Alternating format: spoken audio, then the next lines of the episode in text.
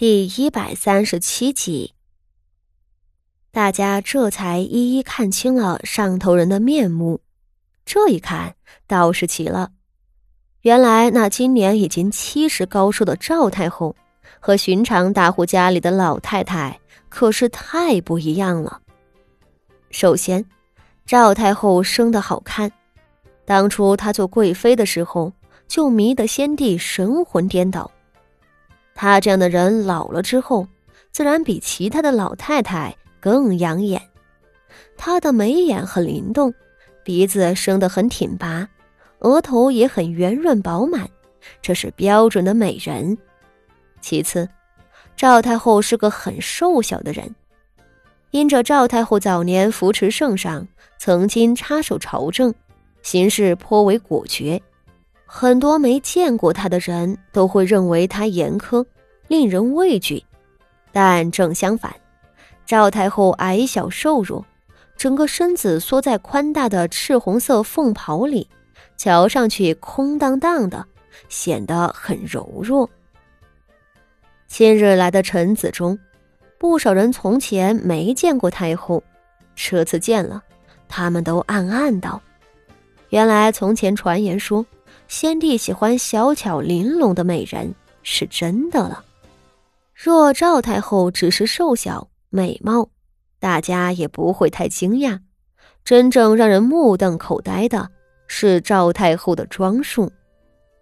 长得好看是上天的福分，但当人都到了七老八十，都是老妪一个了，也用不着太在乎什么好看。按理说。太后应该穿着暗沉素淡的衣裳，佩戴胡桃一类暗淡颜色的首饰。这不仅和她的年龄相符，也是历代太后为了表明自己忠于先帝，做一个合格寡妇的标准。但到了赵太后这儿，嗯，怎么说呢？赵太后穿着那件凤袍，是鲜艳欲滴的茜素红。要知道。这种颜色只有年轻的皇后才撑得起来，一般上了年纪的皇后、太后，最好穿玄墨色或者藏青色，才不显得奇怪呀。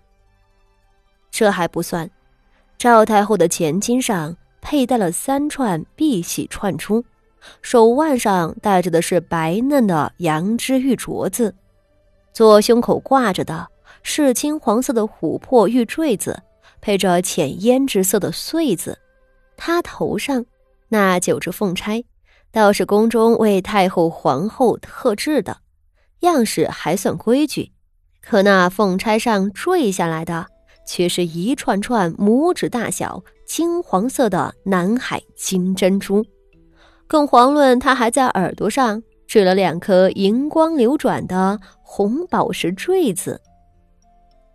被这么多鲜艳颜色包围的赵太后，脸上也是神采奕奕的，瞧不出她有什么七十岁老太太都会有的病痛。很多人的嘴角忍不住抽搐了一下子。这赵太后，好吧，这也是好事。宫里圣上就没有一副好身子，赵太后比他的儿子硬朗多了。要是赵太后也是个病秧子，那这朝堂岂不是更不稳当了？不知情的人看看也就罢了，不少人知道宫里圣上暴病，再来看活蹦乱跳的赵太后，不禁唏嘘。这位赵太后估计会成为大秦朝开国以来的第一位太皇太后。赵太后脖子上的那七色的碧玺，映着窗外射进的日光，差点没把大家的眼睛晃瞎，也把他身边那位不足五十岁的徐皇后晃得黯淡无光。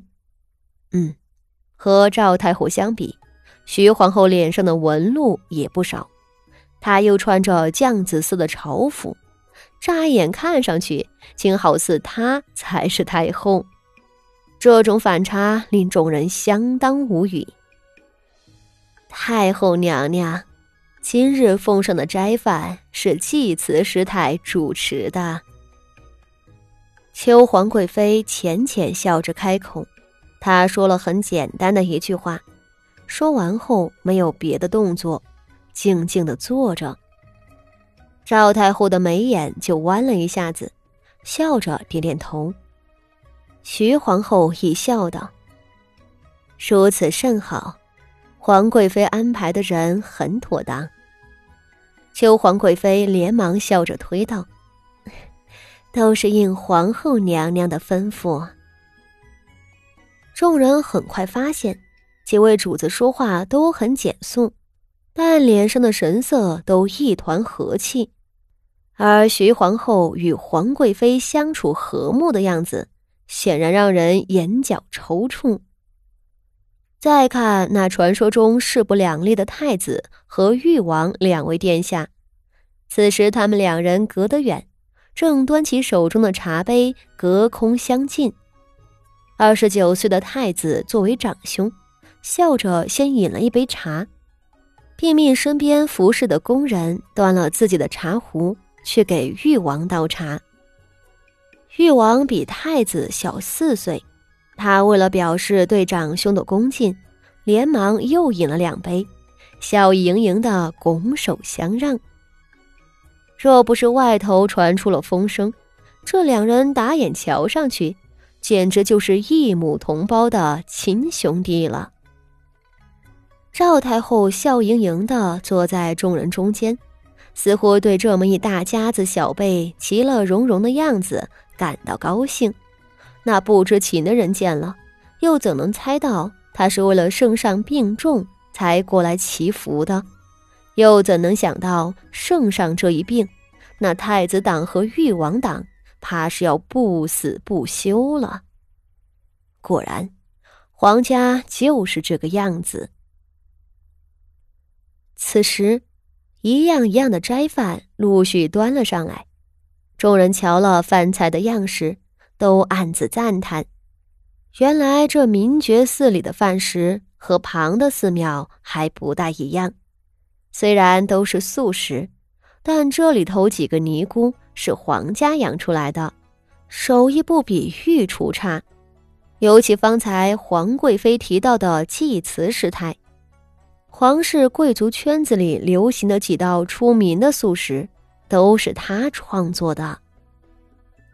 满屋子的人，上到太后，下到臣子，大家面前的席位上都摆着一模一样的饭菜：翡翠荷叶粥、红豆精米饭、四盘做工精致的素炒蔬菜、一碟子香辣爽口的麻瓜酱菜、一碗色泽鲜艳的豆角酸菜汤。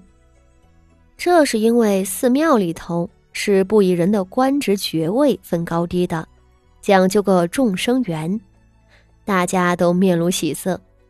按理说，这样天字头一份的斋饭都是供奉皇家，他们平日里是不可能吃到的。